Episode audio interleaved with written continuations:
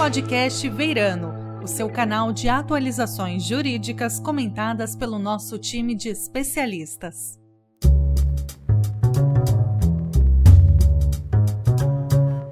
Este é o podcast Veirano.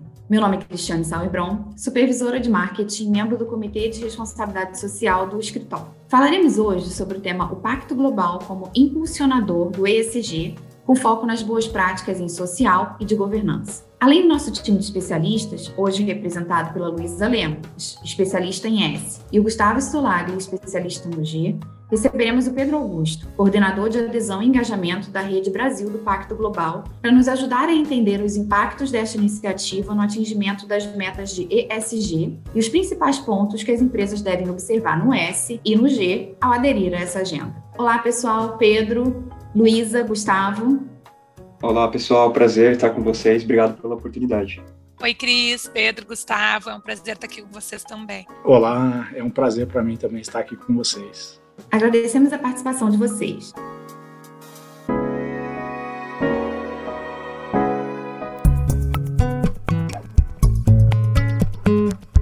Nos últimos tempos, o termo ESG tem ganhado grande visibilidade graças à preocupação crescente do mercado financeiro sobre a sustentabilidade.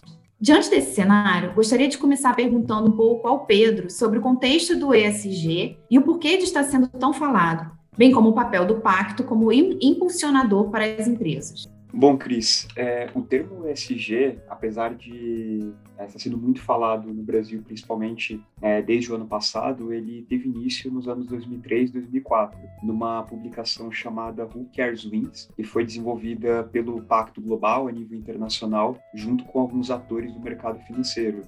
Então, já é um acrônimo, o ESG, significa em inglês aspectos ambientais, sociais e de governança para as empresas que o mercado financeiro é, entendia ser importante de ser analisado para mitigação de risco, principalmente. Então, é uma publicação que já tem praticamente 20 anos e a gente percebeu um aumento é, no ano passado, quando a gente faz o comparativo com 2019. Então, o Pacto ele fez uma pesquisa com a Stiling Brasil entre 2019 e 2020, onde foi percebido um aumento de seis vezes é, no conteúdo online produzido sobre ESG. E é uma agenda que cresceu, é, infelizmente, pautada também pela pandemia. Então a gente percebeu uma atuação muito forte do setor privado no Brasil também, dado o braço que o governo não tem. E isso historicamente no mundo todo. O governo não tem braço para estar em todos os lugares. E aqui não é uma crítica, é um fato, na verdade, não tem braço para estar em todos os lugares. Então, como que as empresas também podem ser incluídas é, nos aspectos ambientais, sociais e com uma boa governança interna para tratar dos temas socioambientais. Então, é, ele vem muito mais impulsionado, principalmente do ano passado para cá, no Brasil, porém, é, no mundo todo, essa agenda já existe quase 20 anos. É, Pedro, até tu mencionou da pandemia, né? Eu acho que a pandemia é, fomentou muito a, as iniciativas em relação ao S do SG, né? Então, eu queria saber quais são as iniciativas do Pacto Global especificamente em relação ao S, né? As questões sociais e também quais as principais práticas que vocês têm visto das empresas signatárias nesse aspecto. Perfeito, Luísa.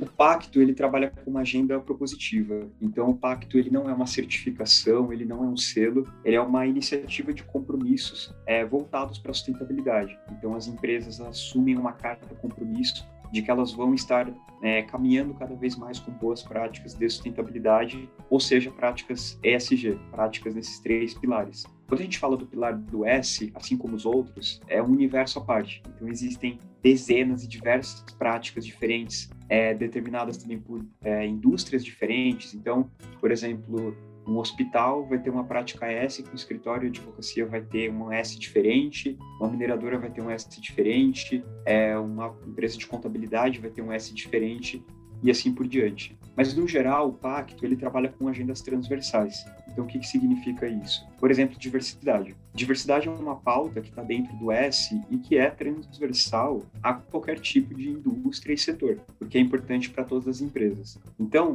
quando a gente fala do S dentro do, do Pacto Global, a gente tem visto as empresas olharem muito para as questões de diversidade. Então, por exemplo, assumindo compromissos para ter cada vez mais diversidade em cargos de alta liderança, porque a gente percebe que vai diminuindo é, a composição é, de profissionais que se identificam com mulheres em cargos de alta liderança liderança, quanto mais a pirâmide sobe na empresa, e também, às vezes, em alguns cargos operacionais. Então, por exemplo, fábrica, motoristas de caminhão, por exemplo, normalmente são cargos masculinos. Então, existem diversas iniciativas para aumentar a composição de diversidade, tanto em gênero, é, no geral, nos cargos mais altos e no operacional, dependendo da indústria da empresa, e também o tema de raça e cor. Também é algo que as empresas signatárias estão olhando cada vez mais forte. Então, esse, o ponto principal hoje é a diversidade. Além também das questões de segurança no trabalho, as questões de respeito às práticas de direitos humanos, isso é algo que as empresas também têm visto dentro do pacto. Essa é a nossa percepção também, assim, é, eu, eu diria que, ao que tudo indica, assim, é um movimento que está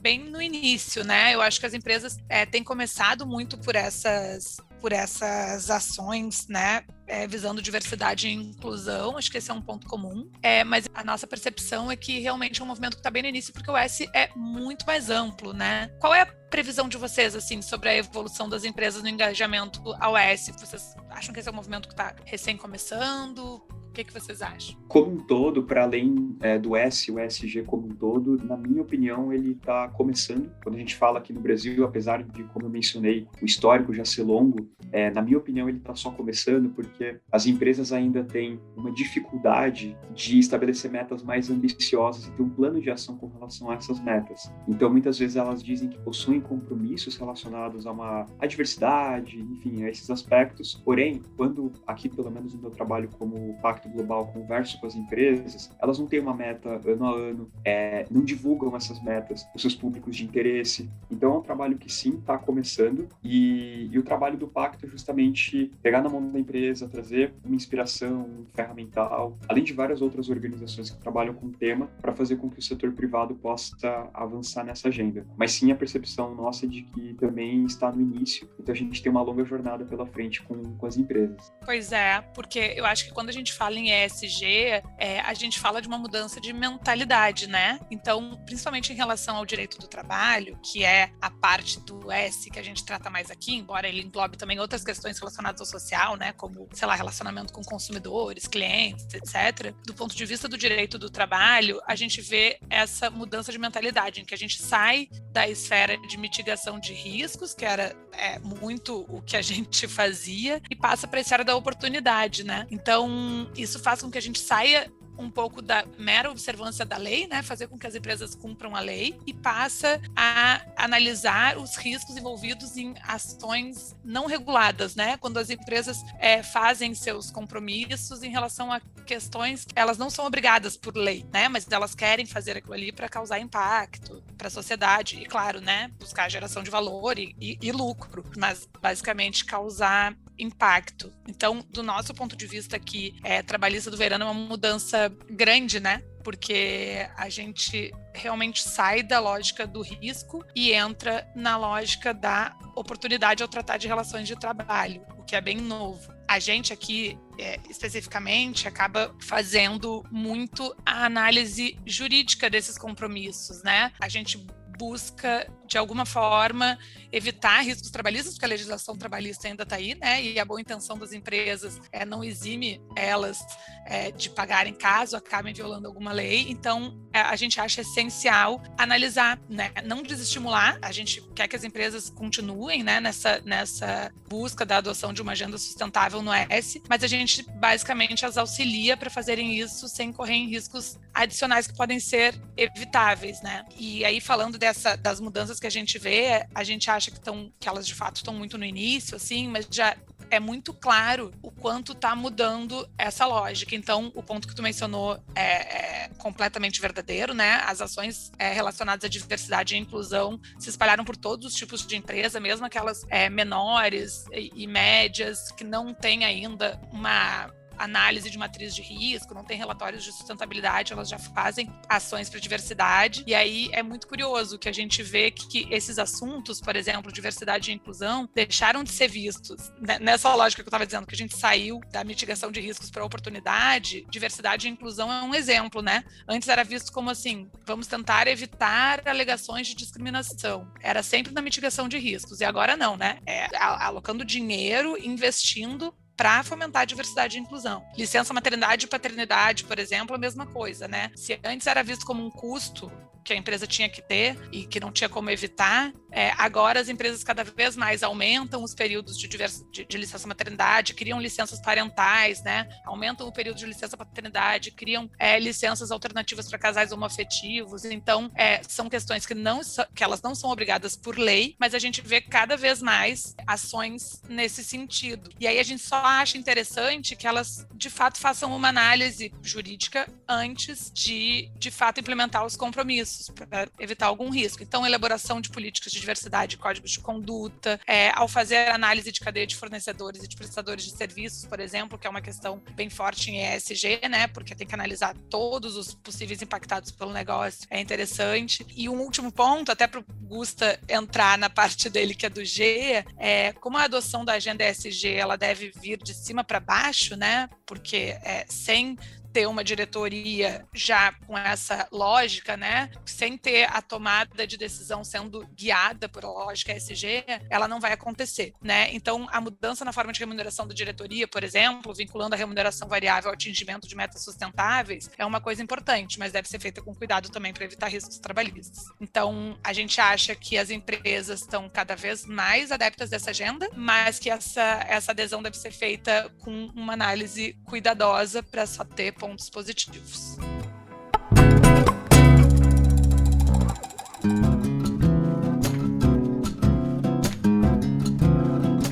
Pedro, passando o enfoque para o G, você pode nos contar quais são as expectativas do Pacto Global em relação a iniciativas voltadas para a governança? Gustavo, acho que uma expectativa do pacto é um pouco do que a Luísa trouxe agora na fala dela, porque quando a gente fala de governança, é, muitas vezes parece que é ah, o conselho da empresa, conselho consultivo da empresa, conselho administrativo. Porém, a governança ela está muito pautada em como que todos os colaboradores e colaboradoras da empresa estão é, remando ao mesmo objetivo, estão rumo ao mesmo objetivo, que no final das contas é a missão da empresa.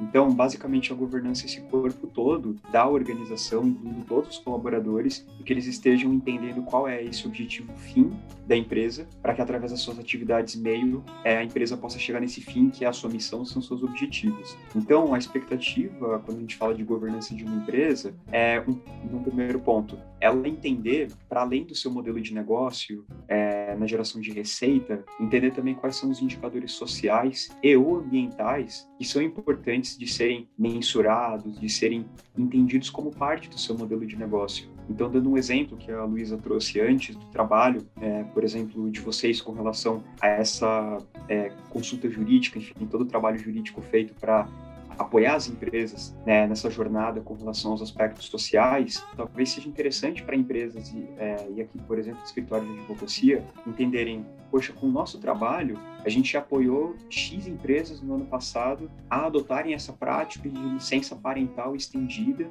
e a gente fez com que é, X é, milhares de colaboradores, centenas de colaboradores e colaboradoras tivessem esse benefício e gerou é, outros benefícios para suas famílias, enfim. Então, o que a gente espera na governança é que é, essa questão do top-down, então que é o diretor executivo, a diretoria, um conselho, enfim, esses altos cargos estejam imbuídos além de uma expectativa de, é, de quais são os indicadores financeiros, também adotarem indicadores sociais e ambientais para acompanhamento. Então, para além de uma reunião, por exemplo, mensal, semanal, trimestral de resultados financeiros, também uma reunião trimestral, por exemplo, para resultados socioambientais. Então, a nossa expectativa com relação à governança das empresas é que elas, de fato, incluam dentro do seu dia a dia de negócio quais são os aspectos socioambientais que são relevantes para a operação dela, para o modelo de negócio dela. Porque no final do dia, o que a gente espera é, do corporativo é que o modelo de negócio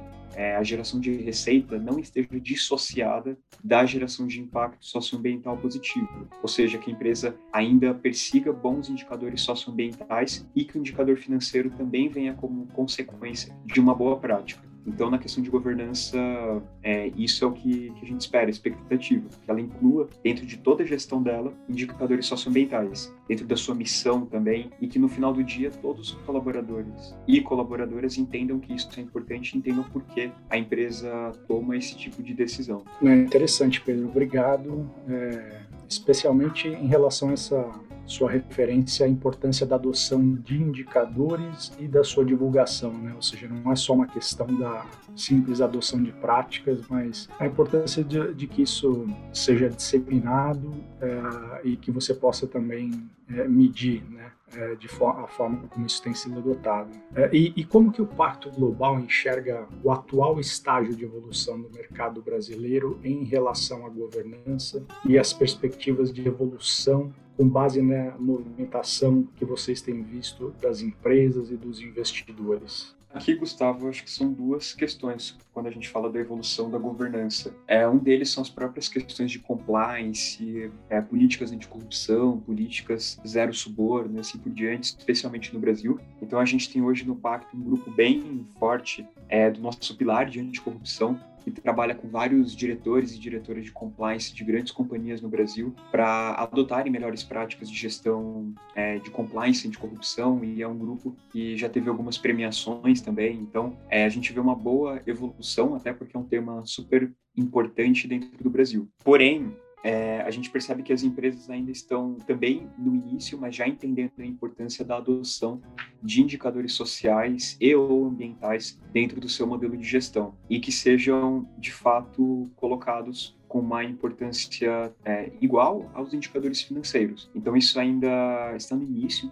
é, conforme a gente conversa com diversas grandes empresas, mas elas já estão entendendo como fazer isso, estão analisando como incluir esses indicadores socioambientais na tomada de decisão. Então, a gente tem hoje uma série de executivos, executivas, CEOs e VPs que já têm é, parte do bônus atrelada a algumas metas socioambientais que eles precisam cumprir. A gente já vê empresas emitindo títulos de dívida então, os Green Bonds, os Sustainable Linked Bonds, é, pautados em projetos é, socioambientais, mas que precisam de uma. É, cumprirem algumas metas para terem juros menores, por exemplo. Então, isso tudo faz com que esse top-down, quando a gente fala da questão de, de ESG, esse top-down, é, a questão da governança, olhando as práticas de sustentabilidade, é, está tendo um aumento. Agora, a gente precisa que cada vez mais o mercado financeiro em si, e aí quando eu falo mercado financeiro, é tanto grandes investidores, é, grandes veículos de investimento, quanto também o governo com regulação, possa entender o que são boas práticas de governança para a sustentabilidade, então essa questão dos indicadores socioambientais, para de fato cobrar cada vez mais das empresas que elas tenham essas práticas de uma maneira cada vez mais exigente, mas que as empresas também possam cumprir isso ano a ano e aumentando as suas práticas. Então, eu vejo isso como um grande próximo passo, dos grandes investidores exigirem um pouco mais, ao mesmo tempo que a gente possa ter também um mercado regulatório para apoiar é, esse, esse ecossistema, porque a gente não pode dizer que, por exemplo, uma empresa tenha práticas ESG nos três pilares e que não sejam boas práticas, mas são práticas que estão nos três pilares e a empresa dizer que é ESG. Então também é importante o papel é, do setor público também para é como um indutor para estimular cada vez mais também as empresas na adoção dessas melhores práticas de governança para a sustentabilidade. Então governança com indicadores socioambientais e um pouco do que a gente conversou. E acho que o um último ponto, Gustavo, que você mencionou sobre comunicação. É, hoje, um ponto muito importante de comunicação dentro da sustentabilidade é a comunicação. Então, é importante que a empresa tenha práticas consistentes que não esteja num teto de vidro, não sejam práticas controversas, que ela possa comprovar que está fazendo, comprovar que tem metas audaciosas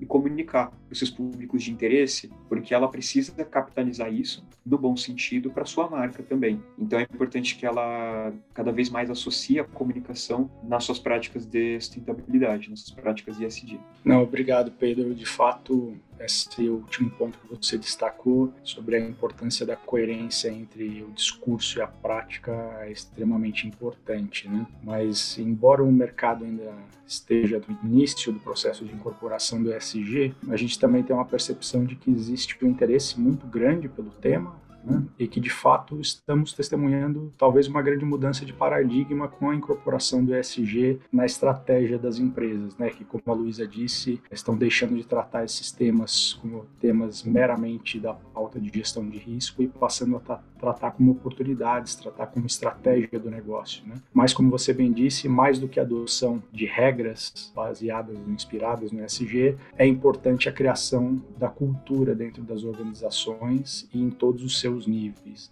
Estou né? de pleno acordo com as suas considerações. Obrigado. Cris? Pedro, estamos chegando ao final do nosso episódio e eu gostaria de te pedir para explicar resumidamente o que uma empresa precisa fazer para aderir ao Pacto Global. Cris, o processo é muito simples para aderir ao pacto. Então, como eu mencionei, o pacto ele não é uma certificação, ele não é um selo, ele é uma iniciativa pautada em compromissos voluntários que as empresas assumem é, baseados nos 10 princípios da ONU, nos Objetivos do Desenvolvimento Sustentável. Então, para o processo de adesão, basta a empresa assinar uma carta. Então, o mais alto cargo da empresa, então normalmente o CEO ou a CEO da empresa, assinar uma carta se comprometendo com os 10 princípios e com os Objetivos do Desenvolvimento Sustentável. A gente já tem pronto o modelo dessa carta, então a empresa não precisa criar nada, basta o CEO ou a CEO assinar essa carta e nessa carta também ela se compromete uma vez ao ano enviar um relatório para o Pacto Global destacando o seu avanço com relação às práticas de sustentabilidade. E a gente também tem o modelo dessa carta. Então, é um processo bem simples, então ela assina essa carta, preenche um formulário online com as informações de CNPJ, endereço, é, o ponto de contato e assim por diante. E depois de um período de mais ou menos seis a oito semanas, é, ela está aprovada dentro do Pacto Global, caso ela não tenha nenhuma prática muito crítica ou controversial em questões sociais, questões de governança, porque a gente faz um processo de devida diligência a nível internacional com bases públicas. Então, Cris, o processo é bem simples e eu deixo aqui o convite para que todas as empresas que estejam ouvindo a gente possam aderir ao pacto. Basta entrar no site do Pacto Global, é, pactoglobal.org.br, e a gente tem toda uma página explicando o passo a passo de adesão e também um FAQ de perguntas frequentes caso a empresa tenha alguma dúvida.